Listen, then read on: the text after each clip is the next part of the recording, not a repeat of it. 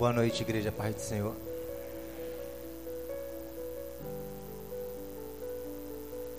Abra sua Bíblia, por gentileza. Gênesis.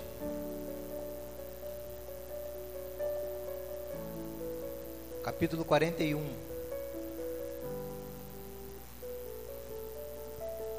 Estava comentando em casa que a primeira vez que eu trago uns bolsos, que é para uma vigília. Deus está no controle de tudo. Amém, irmãos? Verso 14.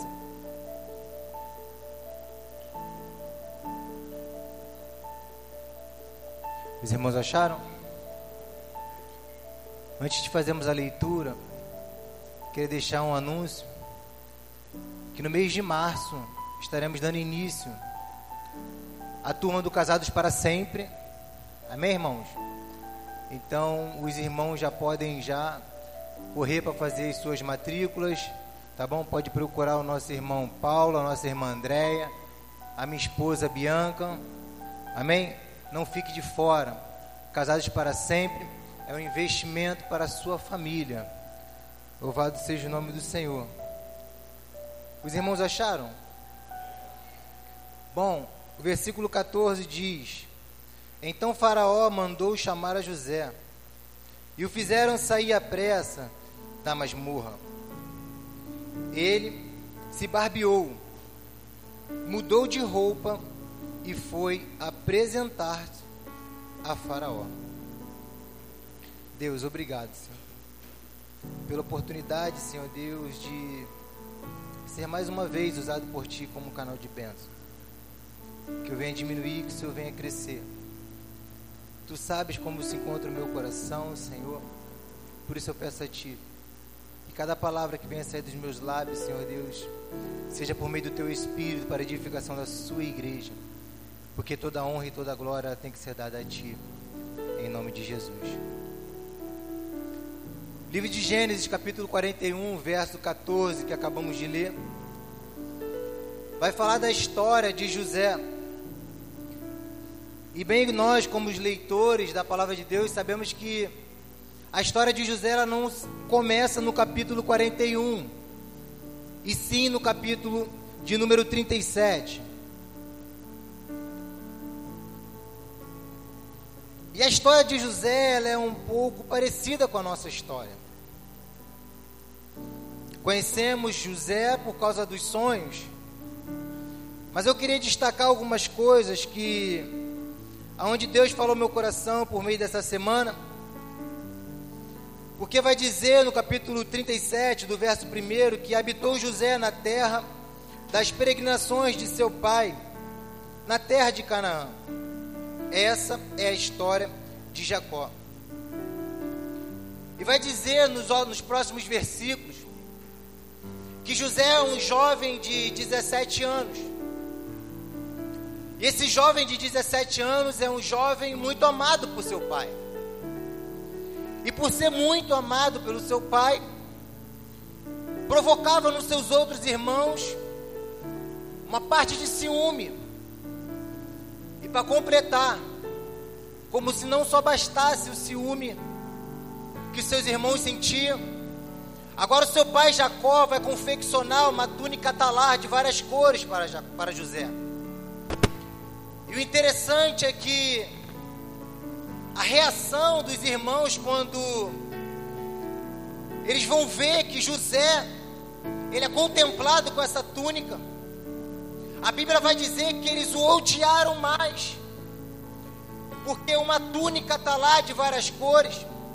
Essa túnica ela representa a autoridade na vida de uma pessoa que está usando. Então, se nós pararmos para analisar Rubem como um dos, um dos filhos mais velhos de Jacó, essa túnica está lá, ela tinha que ser dada a Rubem. Mas Jacó faz ao contrário. Jacó pega essa túnica confecciona ela e entrega para José. E a Bíblia vai dizer que por causa do amor de Jacó a José, e por causa dessa túnica que é dada, os seus irmãos vão odiá-lo mais.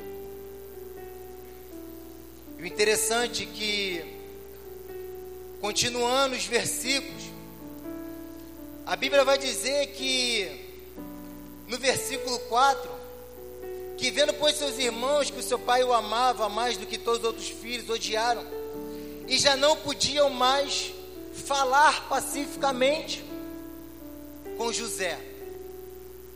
Como se não bastasse aquele jovem já não ter mais, já não se sentir mais muito bem acolhido pelos seus irmãos. Agora a Bíblia vai relatar que dentro desse convívio familiar, os irmãos já não falavam mais com ele pacificamente. E eu queria entender um pouco isso, porque eu não consegui me encaixar dentro de um ambiente onde pessoas que eu gosto, onde pessoas que eu amo, onde pessoas que eu confio, elas começam a me olhar não com um olhar agradável. Mas eu, Alex, sou sincero aos irmãos, eu não consegui me encaixar dentro desse ambiente. E eu fiquei imaginando como que José conseguiu. Porque se você não consegue pacificamente falar com uma pessoa, eu fico imaginando José passando de um cômodo para o outro, e aquelas, aquelas piadinhas, aqueles risozinhos de deboche. Talvez um José que queira falar com seus irmãos, e de repente ali no meio de uma palavra sai uma resposta ríspida, sai uma, uma palavra contrária ao que ele queria receber. O ambiente não era agradável para José. O interessante é que, mesmo nesse ambiente, não sendo agradável para José, talvez você se identificando nesse ambiente, você vendo, realmente é difícil. Eu já passei por momentos difíceis na minha vida, onde no meu ambiente de trabalho, porque pessoas não conseguiam me enxergar da forma com que eu queria me apresentar para elas, como pessoas me olhavam de uma forma atravessada, falavam piadinhas de mim por trás, eu não conseguia me estar bem naquele lugar. Eu fico imaginando vocês agora, o que deve estar passando pela mente de vocês, como que é estar num ambiente onde as pessoas não te recebem bem. Porque é justamente nesse ambiente que José estava inserido. E para completar, a Bíblia vai dizer que José tem sonhos. E José vai vai falar para os seus irmãos ou vai pedir para os seus irmãos: Deixa eu contar o sonho que eu tive. Ei, eu quero falar aquilo que eu sonhei para vocês. O interessante é que muitas das vezes, quando a gente sonha alguma coisa, quando a gente acorda de manhã, ou a gente já esqueceu do sonho, ou não consegue lembrar totalmente do sonho. E o interessante é que José vai praticamente implorar para aqueles irmãos, dizer que assim, deixa eu contar o sonho. E vai dizer que ali os seus irmãos param para ouvir o sonho. O sonho como eu e você conhecemos, mas a Bíblia vai dizer que José chega para os seus irmãos e fala: Olha, eu tive um sonho. Que nós estávamos no campo e o meu feixe, ou na Bíblia de vocês possa estar um mole. O meu feixe ele se colocava no meio e os vossos feixes ficavam ao meu redor. Mas o sonho não para por aí. Porque José vai dizer que os feixes que representavam os irmãos dele iriam se prostrar diante do feixe do meio que era José. E os irmãos ali, imagine, irmão, se um pai ama um filho mais do que o outro, faz uma túnica, túnica que era para ser para o mais velho, dá para o mais moço. Um filho que já não estava sendo muito bem recebido dentro da sua casa. Agora esse filho tem um sonho. E diz que os seus irmãos iriam se prostrar diante dele. E a Bíblia vai dizer que os irmãos dele, por causa desse sonho e dessas palavras, o odiou mais ainda. E José vai dizer que assim, calma aí, não vai embora não. Eu queria contar mais um sonho para vocês. Olha os sonhadores aí. E vai dizer que José agora ele vai dizer: olha, o sol e a lua e onze estrelas, elas se prostrariam diante de mim. Eu fico imaginando o impacto que deve ter provocado no coração daquela família. Mas o interessante disso tudo é que na mesma hora Jacó vai repreender o seu filho. Que isso, meu filho? Que sonho é esse? Tipo assim, calma, vamos devagar. Mas Jacó, ele guarda com ele aquele sonho. Eu queria que você prestasse atenção numa coisa que eu vou te dizer. A Bíblia, ela vai relatar que depois desses sonhos, depois desse momento turbuloso, os irmãos de José eles vão para Siquém para pastorear as ovelhas do pai. E vai dizer que ali em Siquém eles vão ficar e parece que a hora vai se passando.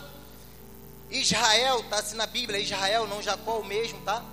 Israel vai chamar José e vai falar que assim, ei, vá até Siquém e vai ver como é que está os seus irmãos, traga para mim um relatório. E José de na mesma hora vai dizer: Eis-me aqui, pai. E a Bíblia vai dizer que José vai a Siquém. E chega em Siquém, José começa a procurar os irmãos. E na procura dos seus irmãos ali, José não acha, fica perdido. Encontra com um homem, o homem pergunta por que ele estava perdido.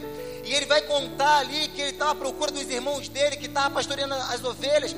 E esse homem vai dizer: Olha, eles não estão mais em Siquém, vai para Dotã, porque eu ouvi uma conversa que eles estariam em Dotã. E a Bíblia vai dizer que José vai de encontro aos seus irmãos em Dotã. E chegando em Dotã, a Bíblia vai dizer que os irmãos o avistaram de longe. E quando eles avistam José de longe, aquilo que eles nutriram no coração, aquela inveja, aquele ódio, aquela vontade de não ter mais José perto, porque José perto incomodava. José perto não era mais uma referência. José perto já não era mais aquele irmão amado porque tinha algo diferente na vida de José. E o interessante é que eles começam a maquinar um com o outro, dizendo: Olha, lá vem o sonhador, vamos matá-lo, e vamos ver o que será dos seus sonhos. O interessante é que no final desse versículo, o irmão que fala, que planeja, que quer matar, ele vai dizer: Vamos ver o que vai ser do seu sonho. Então segura essa daqui, olha o que Deus falou no meu coração. Porque no momento em que Jacó, ele pega e revela José para os seus irmãos, dando uma túnica atalar para ele, dando autoridade para José, ele só sentiu inveja, ele só sentia um ódio. Mas quando Deus revela no coração de José aquilo que ele seria no futuro, os irmãos de José planejam matar ele. Entenda uma coisa: que toda vez que alguém chegar para você, te promover, te lançar. O inimigo ele vai até sentir inveja. No dado momento em que ele achar que você não vai comprometer nada na área dele. Mas quando Deus revelar na sua casa, na sua família, na sua vida, na vida dos seus filhos, na sua vida, aquilo que Ele tem para você, que não será no presente, mas será no futuro, o diabo vai querer te matar, porque ele sabe que no momento em que Deus está fazendo, em que Deus está revelando, ele consegue ter o controle, ele está te vendo, mas quando a promessa de Deus se cumprir na sua vida, ele vai ficar com medo porque Ele sabe a potência que nós somos na mão de Deus. E sermos nós uma potência na mão de Deus, Ele sabe que o Espírito Santo sobre a nossa vida pode fazer aquilo que muitas pessoas não conseguem, que é libertar aqueles que estão cativos nas trevas. E o diabo de todas as formas vai tentar quebrar a mim e as suas pernas, vai tentar de todas as formas fazer com que eu e você pare e desista dos sonhos de Deus sobre a nossa vida. Mas eu queria dizer uma coisa para você. Como diz o louvor, os sonhos de Deus jamais vão morrer. Não desista, não pare de lutar, não pare de adorar.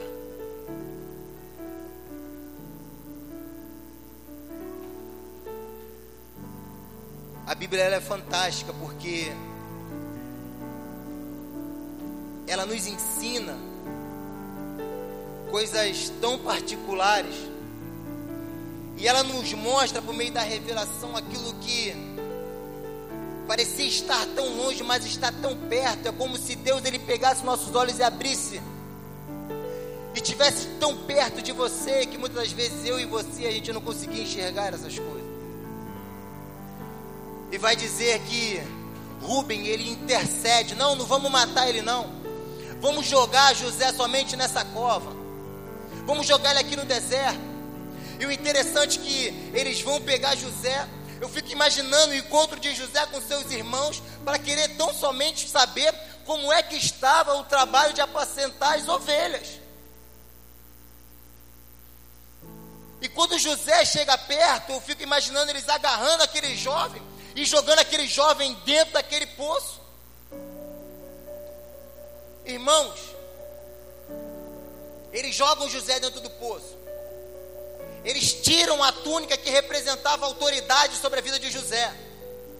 Mas na verdade não era a túnica que trazia autoridade sobre a vida de José. A promessa não estava na túnica.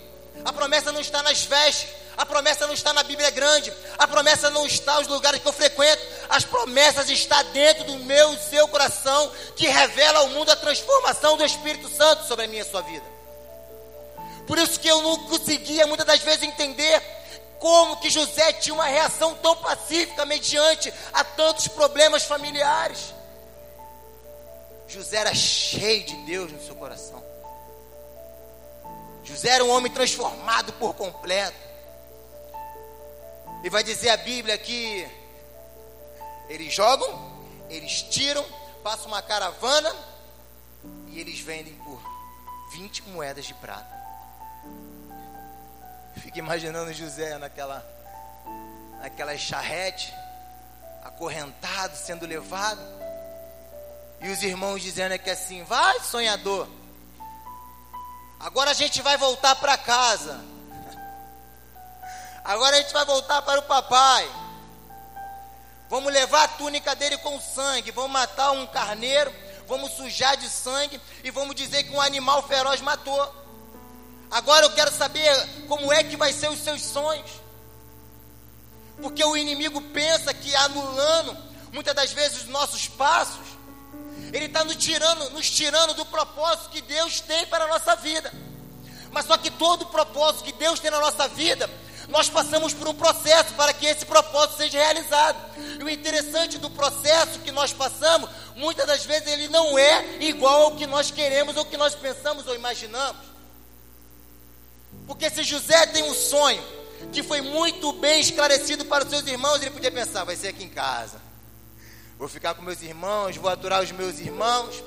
E no tempo certo, Deus vai fazer com que o sol, o sol e a lua e as estrelas se prostrem que os feixes se prostem diante de mim. Queria dizer uma coisa para você, irmãos. Deus tem grandes sonhos sobre a sua vida e sobre a minha vida. Mas para o cumprimento desses sonhos, todos nós teremos que passar por um processo. Processo esse que muitas das vezes nós, seres humanos, não conseguimos compreender porque não está na lógica humana a forma como que Deus trabalha, porque Deus não é humano. E muitas das vezes nós, nós nos surpreendemos com pequenos gestos e atitudes quando Deus toma ao nosso favor. Caramba, aconteceu tudo isso na minha vida e Deus fez isso? Ficamos impressionados na forma de Deus agir. Mas escute uma coisa que eu vou te dizer. Os irmãos achavam que o simples fato de terem vendido José, eles estavam anulando, cancelando o projeto que Deus tinha na vida deles. A Bíblia vai dizer que José é levado para o Egito. E a biografia de José é que ele é, no, é um homem moço, forte, bonito. E ali na feira do Egito, Potifar vai ver ele ali naquela caravana sendo vendido. E Potifar vai comprar aquele jovem. E a Bíblia vai dizer que Deus era com José. Potifar, Potifar compra um hebreu sem saber quem é. E quando coloca esse hebreu dentro de casa, a sua casa é abençoada. Ele, opa, que isso? Comprei um escravo. Camarada está metendo a mão na terra e está brotando. O camarada está podando as plantas e as plantas estão tá crescendo, está dando fruto. O camarada está fazendo isso, o negócio está fluindo. Não importa o lugar que você esteja, não é o lugar que vai fazer você, é Deus que vai transformar o lugar que você está por meio da sua vida. A gente muitas das vezes se impressiona que quando estamos passando por um processo que não é o que eu queria, Deus nos coloca em lugares que a gente de fato não queria estar. Mas entenda uma coisa: que não vai ser você, não vai ser eu que vai transformar o lugar, mas é o Deus que está com José, é o Deus que está comigo e contigo. Porque muitas das vezes pessoas elas murmuram, gritam, choram, bate perninha quando estão passando por processo. Deus, por que, que eu estou passando por isso? Deus, a minha família era tão linda. Senhor, não acredito que isso, eu determino que isso não aconteça.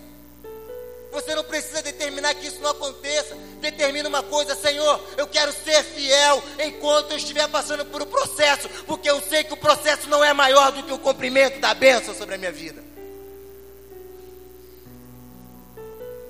E vai dizer a palavra de Deus que Potifar, vendo que aquele jovem ele era tão abençoado, falou que assim, ó, toma conta de tudo. Toma conta de tudo que é meu. Já viu aquele negócio quando tu tem uma segurança?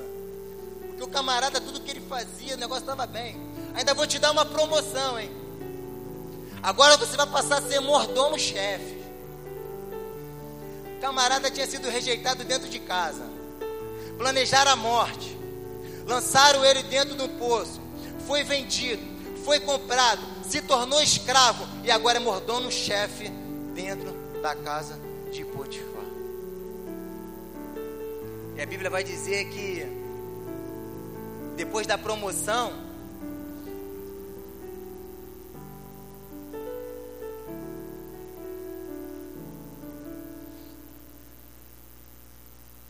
depois da promoção, ele podia chegar e podia se acalmar um pouco, ficar mais devagar. Mas uma coisa que eu fiquei imaginando é que só é promovido quem faz por onde. Os irmãos concordam? Se eu me dedico em fazer uma coisa que eu sei com amor, um dia eu serei reconhecido pelo que eu estou fazendo. Eu creio que foi assim na vida de José. Potifar viu a forma com que ele trabalhava. Potifar viu a forma com que ele se dedicava e ele recebe uma promoção. Agora vai pegar um pouquinho. Porque a Bíblia vai dizer que depois dessa promoção, a mulher de Potifar começa a, a olhar para José com outros olhos. Se você pegou isso aqui, mas enquanto a gente está murmurando, enquanto a gente está parado, enquanto a gente não quer meter a mão, enquanto a gente não quer fazer, enquanto a gente só quer criticar, enquanto a gente só quer ver as coisas erradas, eu acredito que o diabo não está nem aí. Ele não está nem se preocupando. Mas agora basta eu tomar uma posição. Basta eu me colocar à frente à obra. Basta eu falar, eis-me aqui. Basta me colocar na disposição de querer fazer. Que parece que o diabo ele começa a se levantar. Isso é bem uma verdade. Porque a Bíblia vai dizer que a mulher de Potifar, ela começa a investir pesado nele. E a Bíblia vai dizer que era todo dia. Que era todo dia. Não tem oficial, imagino eu. Olha, ninguém está vendo. Ei, José, Vem cá. Vamos dar uma saidinha. Ninguém está percebendo. Uma investida. Não sei se já aconteceu contigo. Mas na minha vida já aconteceu. Que é só a gente tomar uma posição. Só a gente dizer, não, esse ano vai ser diferente, irmã Cátia. Esse ano eu vou botar a mão na obra, eu vou fazer tudo aquilo que no ano passado eu não fiz. Esse ano eu vou me dedicar mais à minha família, esse ano eu vou me dedicar mais no trabalho. Esse ano eu vou vou colar com o pastor, vou colar com os irmãos da obra missionária. Esse ano eu vou fazer diferente. E parece que é só tomar essa, essa decisão que as tentações começam a aparecer, que as perseguições começam a vir, para querer fazer você parar, para querer fazer com que você desista. E toda vez que você diz agora eu vou, o diabo vai e investe mais pesado. Não, você não vai. Você vai ficar. E a Bíblia vai dizer que era todo dia. Todo dia. Todo dia. Até um dia que, sozinho eles estando, vai dizer que ela segura José. E ao segurar José, ele tira a sua túnica e deixa nas mãos daquela mulher. Olha a túnica mais uma vez aí. Porque agora ele é mordomo tinha uma autoridade sobre a vida dele. Então ele tinha que ter vestes diferentes. E como vocês conhecedores da palavra, vocês sabem que ali ela inventou uma mentira. Potifar manda prender e joga José no calabouço. E ali José fica no calabouço. E a Bíblia vai dizer que não passando muito tempo, José dentro do calabouço, o carcereiro vai dar as chaves da prisão para José. Porque a Bíblia vai dizer que, mesmo na prisão, Deus era com José. Deus era com José na prisão. Os irmãos já imaginam como deveria ser José na prisão. Vamos fazer isso, vamos fazer aquilo, vamos organizar aqui, vamos organizar aquilo outro. E o carcereiro falou que assim, rapaz, acho que eu vou passar meu carro. O que está fazendo aqui, cara? Ah, tem certeza que tem um lugar aqui? Vamos fazer o seguinte então, ó. Pega as chaves aí, administra tudo aí, porque estou aqui muito tempo e não consegui fazer um terço que tu já fez. A pessoa que está com Deus, ela é diferente. A pessoa que está com Deus, ela não se importa o lugar que ela está, porque ela sabe que para mudar aquele lugar ou as pessoas que estão naquele lugar é só uma questão de tempo. Ela não se desanima quando ela vê uma situação contrária, porque ao olhar do pessimista, quando tem uma visão contrária daquilo que ele quer, ele não consegue achar nessa visão possibilidades de mudar esse quadro, de mudar essa situação. Mas aquele que tem Deus, ainda que uma situação seja contrária, desacreditada por muitos, que ninguém queira investir, uma pessoa que tem Deus Deus dá uma visão completamente contrária do que a de uma visão de um pessimista. Porque para Deus nada é impossível. E talvez tenha pessoas que não estão conseguindo mais enxergar pelo lugar ou pelo processo que estão passando sobre as suas vidas uma possibilidade de mudança. Porque para passar por processo, irmão, você tem que estar agarrado com Deus. Você tem que estar firmado com Deus, porque é provação. E se você não tiver agarrado com Deus, você para no meio do caminho. E talvez você diga para você mesmo: Ah, esses sonhos não é para mim não. Mas quem disse que esses sonhos não são para você? Tem sonhos que a gente sonha, que nem se lembra. Mas eu tenho certeza de uma coisa quando Deus ele tem um sonho para mim, para você, ele revela e por meio do Espírito Santo, ele testifica sobre a sua vida que ele tem uma grande obra para fazer na sua vida e na minha vida. E a Bíblia vai dizer que ali na prisão dois prisioneiros vão ter sonho. E José nem lia, misericórdia. Fiquei de manhã até tarde, quase, sete, quase seis horas da noite escrevendo esboço. E a Bíblia vai dizer que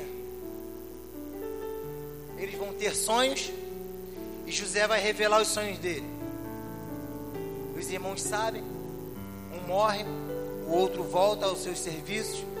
Vai dizer a Bíblia que Faraó tem sonho, convoca todos os magos, todos os sábios. Ninguém consegue interpretar. E vai dizer que aquele homem que teve o sonho interpretado vai dizer que assim, ó, teve um jovem lá na prisão que interpretou meu sonho. E a Bíblia vai dizer que manda chamar. Manda chamar José. E vai dizer que quando vão com pressa até José, pensa morar num calabouço. Hã? Como que deve ser as vestes? Hã? Quem tem barba, eu não tenho. Mas quem tem barba? Quem tem a facilidade do cabelo ficar grandão, black? Pensa nas vestes. Na mesma hora. Calma aí. Tu vai se encontrar com o rei. Mas vamos mudar as vestes. Vamos cortar o cabelo. Vamos fazer a barba. Porque no tempo da prova, você é um. Mas no tempo da bênção, você vai ver a forma como que Deus se revela na sua vida. E a Bíblia diz que manda chamar José. E José se apresenta. 17 anos, José teve o sonho. Com 30 anos de idade, José teve os seus sonhos ali revelados pelo Senhor. José morreu com 110 anos de idade. Vamos para a matemática? Vamos lá? 17 anos, José teve o primeiro sonho. Com 30 anos, José foi. Hã? José foi revelado por Deus e recebeu a sua bênção. Quantos anos de prova? Hã? 30 menos 17? Quanto? 13 anos de prova. José tinha 110 anos. 110 menos 30. 110 menos 30. Pegou? Pegou? O tempo do processo, o tempo da prova não vai ser maior do que o tempo da benção. Pode chorar. Não fica apavorado, não. Tá doendo, mas segura. Segura só mais um pouquinho, porque o tempo da bênção vai ser maior do que o tempo da prova. Tem gente que quer desistir, que quer parar, porque está dizendo que não está aguentando mais, que o fardo está pesado, que a dor está muito grande. Mas deixa eu te dizer uma coisa: que Deus falou no meu coração. Segura mais um pouquinho, não continue essa jornada com as suas forças, não, porque é o Senhor quem te capacita e é Ele quem te guia até o final.